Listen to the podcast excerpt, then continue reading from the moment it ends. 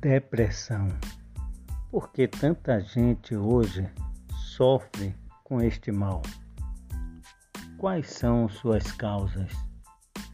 Uma pessoa acometida de depressão poderá um dia voltar a ser feliz? Olá, eu sou Ailton Vima e é sobre este assunto que nós iremos falar. A depressão é sem dúvida o grande mal do século. É um mal que ataca o sistema nervoso central, mas que atinge também toda a alma. É uma tristeza profunda, enraizada, que não cessa e prejudica a vida cotidiana. A depressão, quando não tratada, evolui para quadros que variam de intensidade e duração. E sua forma prolongada pode levar ao suicídio e morte. Mas afinal, o que causa a depressão? Existem vários fatores, dentre os quais eu quero destacar que a depressão não deixa de ser o acúmulo de pressão que vivenciamos durante toda a nossa vida muitas vezes decorrente de um período longo de estresse, da vivência do luto pela perda de pessoas próximas, de crises no casamento, do fracasso de projetos profissionais ou de traições e frustrações, por exemplo.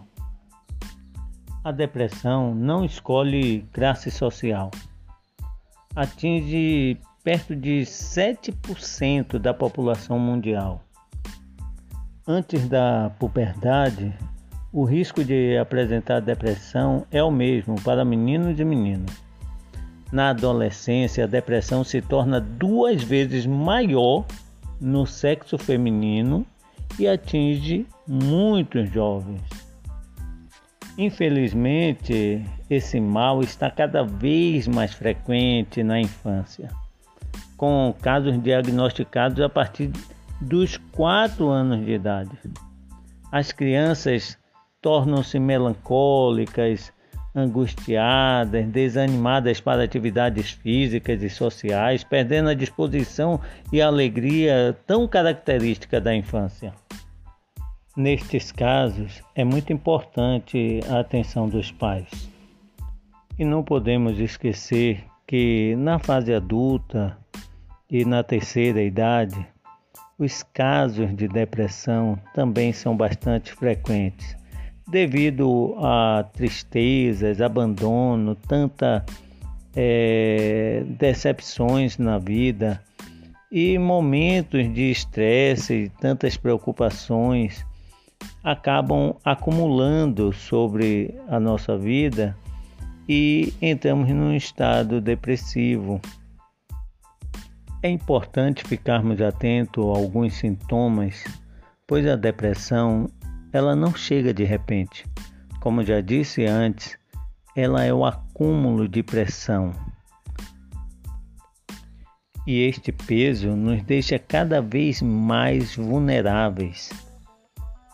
Sintomas como falta de sono ou sono exagerado agitação psicomotora, do tipo que a pessoa não consegue parar quieta nem quando dorme, apatia, quando há uma sensação de que as emoções não estão sendo vivenciadas como deveriam, causando um desânimo geral, cansaço, perda de energia, sentimento exagerado de culpa ou de inutilidade diminuição da capacidade de concentração e, e de pensar com clareza, pensamentos recorrentes de morte, de suicídio, ou vontade de assistir, quem sabe, programas que falem sobre morte ou estar tá pesquisando na internet sobre isso. Estados de espírito depressivo e pessimista é, durante a maior parte do dia, diminuição do prazer, e o interesse pela maioria das atividades, diminuição do apetite, perda ou ganho bastante significativo do, do peso, vontade de se isolar da família, dos amigos, perda do interesse sexual e da capacidade de sentir prazer, agitação ou retardo psicomotor, capacidade diminuída para pensar ou, ou concentrar-se, ou as indecisões, né? uma pessoa muito indecisa. É, temos que ficar bastante atento, pois isto pode ser sintomas de depressão. Muitas pessoas cultivam a ideia de que a depressão ela é de ordem espiritual. A depressão não é um problema espiritual, muito menos uma forma de opressão maligna. Não indica que a pessoa não tem Deus ou vive pecando. Não, não é castigo, não pode ser incentivada a ser curada apenas com oração e jejuns. Claro que a oração ajuda bastante nesses momentos, mas precisamos buscar ajuda. Precisamos nos cercar de pessoas que tenham empatia, amor e de profissionais capacitados para nos ajudar com este problema. E como podemos então evitar a depressão? Podemos ficar menos estressados, menos ansiosos, trabalhar é, o nosso coração para que possamos ter menos tristezas, menos desânimos. Claro que tristezas vêm Claro que situações difíceis vêm, mas eu quero agora que você pare tudo e, se possível, pegue uma Bíblia e veja o que ela nos diz. Os conselhos da Bíblia nos ajudam e, e muito, bastante, para que possamos ter uma vida mais tranquila é, e mais confiantes. Em João capítulo 16, versículo 33, diz: Tem de bom ânimo. No Salmos 32, no versículo 11, e também em Romanos 12, 12, você vai achar que a Bíblia diz: Alegrai-vos.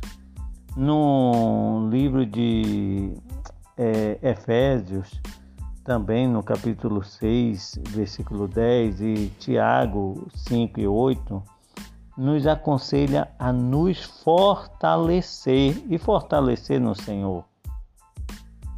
E se você está cansado, sem força, sem ânimo, olha lá o que diz em Isaías capítulo 49, versículo 29.